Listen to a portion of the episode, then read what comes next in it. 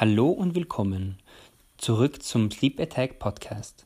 Mein Name ist Felix Wenzinger, aka Biofex. In der heutigen Episode werde ich euch einige Dinge bezüglich der Hormonbildung und des Schlafs erklären. Viel Spaß beim Zuhören. Nun werde ich euch erklären, welche Auswirkungen unsere Hormone auf unseren Schlaf haben und welche Hormone überhaupt wichtig sind für unseren Schlaf. Einige von euch haben vielleicht schon in vorigen Episoden gehört, welche Taktgeber wir für den Tag-Nacht-Rhythmus haben und wie die Hormonausschüttung sozusagen funktioniert.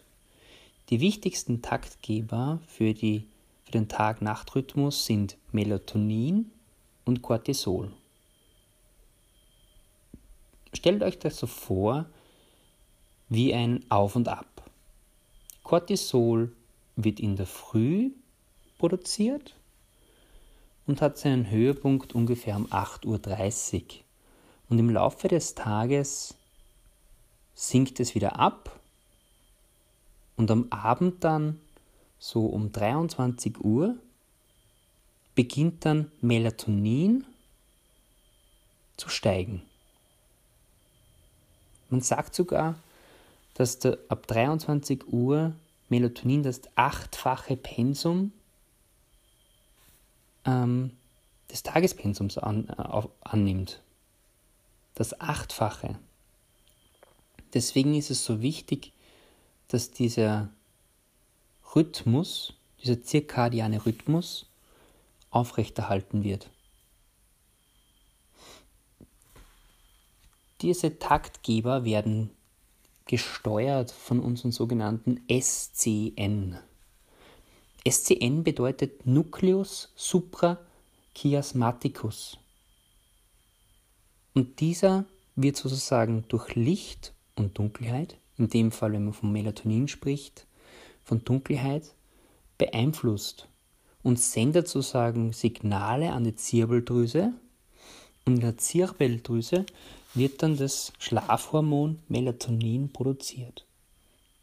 Das Ganze ist aber so, dass das nur aktiviert wird, wenn es vollkommene Dunkelheit herrscht.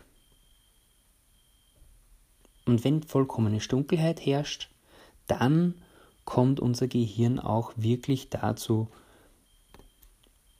die Emotionen zu verarbeiten, welche wir den ganzen Tag mit uns mitgetragen haben und unseren Körper zu erholen.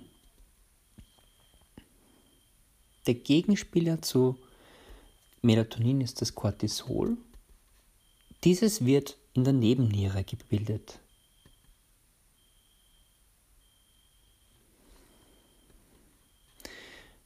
Es ist aber so zur heutigen Zeit, dass leider Gottes die Produktion von Melatonin oft gehemmt wird durch die Mehrproduktion an Cortisol.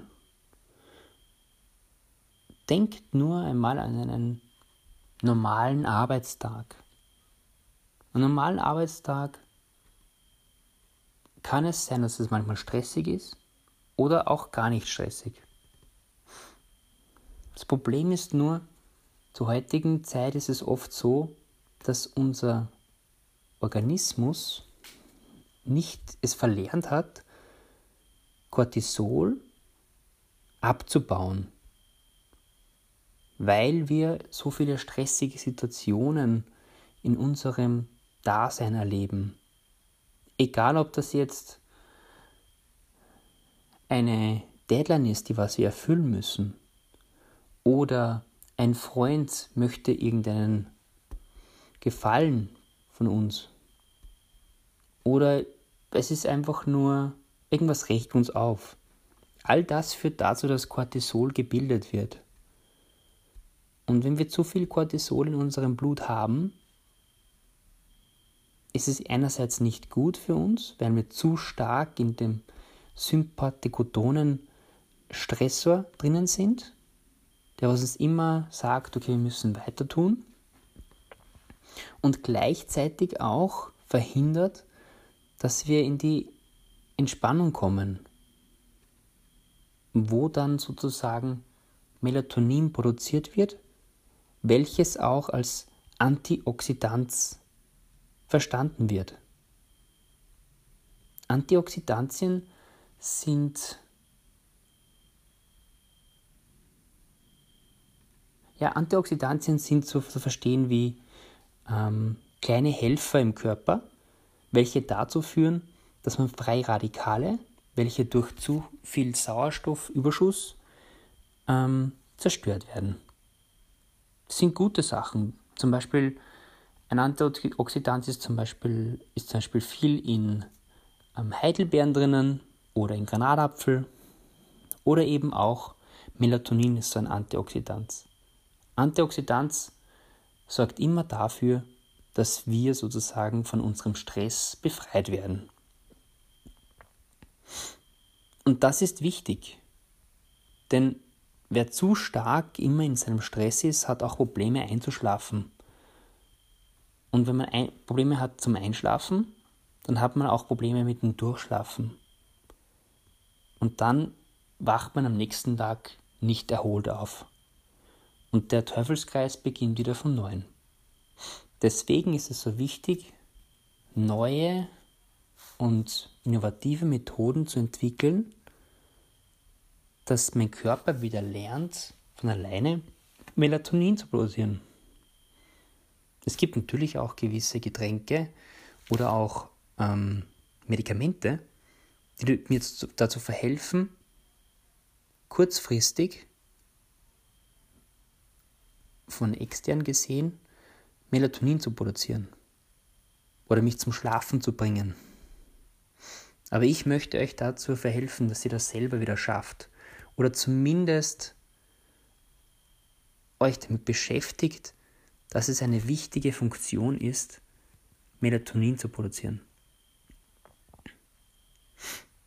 Und ein Hormon möchte ich euch noch äh, ähm, sagen, und zwar ist das die Abkürzung DHEA und das steht für Dehydropiandrosteron. Und Dehydropiandrosteron ist ein Steroidhormon und ist eine Vorstufe von Östrogen und Testosteron. Östrogen ist das weibliche Sexualhormon und Testosteron das männliche Sexualhormon. Und alleine schon diese Tatsache führt dazu, dass dieses Hormon sehr entscheidend ist. Es wird auch als das Antistresshormon gesehen und wird auch so wie Cortisol in der Nebenrinde gebildet, Nebenniere gebildet. Es erreicht seinen Höhepunkt genauso wie Cortisol um 8.30 Uhr und steht quasi in Wechselwirkung zu Cortisol. Das bedeutet, dass sozusagen Cortisol und ähm, DHEA gleichzeitig produziert werden, aber wenn zu viel Cortisol da ist, wird weniger DHEA produziert, was wiederum dazu führt, dass wir dieses Antistresshormon nicht verwenden können. In der nächsten Episode werde ich mehr zu den anderen Hormonen wie Insulin, Progesteron, Testosteron erzählen. Ich möchte euch noch eine, eine Sache mitgeben, und zwar ist es sehr wichtig zu wissen, welche Hormone wann ausgeschüttet werden, damit man seinen Rhythmus zu sagen, der Hormone vielleicht den Tag anpassen lernt. Das ist das, was ich in der nächsten Episode euch auch mitgeben möchte. Ich wünsche euch noch einen schönen Tag und freue mich, wenn ihr mir Feedback gebt über, über Instagram via Biofax oder mir eine, eine Nachricht schreibt ähm, über hello at felixweinzinger.com oder mir einfach eine nette Bewertung gebt auf iTunes, damit wir, damit ich diese Botschaft weiterhin nach außen tragen kann